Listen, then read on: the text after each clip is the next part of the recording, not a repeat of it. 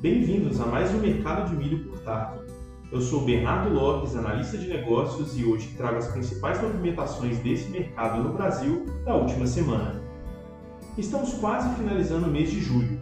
Isso significa que a colheita da safrinha já está em pleno vapor, o que torna um momento favorável às compras, tendo em vista a maior disponibilidade do grão no mercado. Pela lei da oferta e demanda, maior disponibilidade do produto menor custo de aquisição do mesmo. Por outro lado, os produtores não querem abrir mão de suas margens, ainda mais em um ano no qual o custo dos insumos está altíssimo. Fertilizantes, pesticidas, pacotes de sementes e entre outros tiveram um aumento significativo nos últimos meses, apertando ainda mais a margem de lucro dos produtores.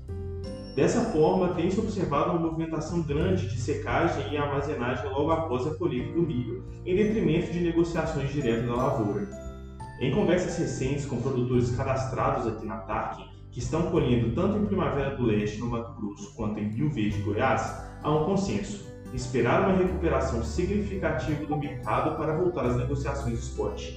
Enquanto isso, acompanhar cotações diariamente e analisar oportunidades de mercado sem compromisso tem se tornado uma boa opção.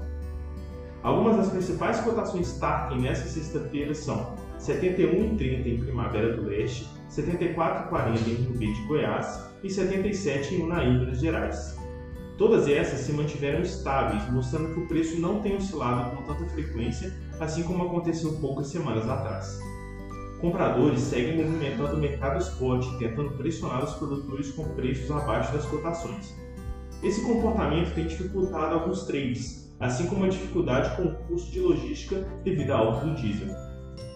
Já na B3, os últimos dias foram de aumento expressivo nos vencimentos, tanto de setembro de 2022 quanto de novembro de 2022 e também janeiro de 2023, subindo em média R$ 4,61 nos últimos sete dias. Já em relação ao último fechamento, que é diário, a variação média foi de mais 1,53%. Essas foram as principais notícias e movimentações do mercado de milho brasileiro da última semana.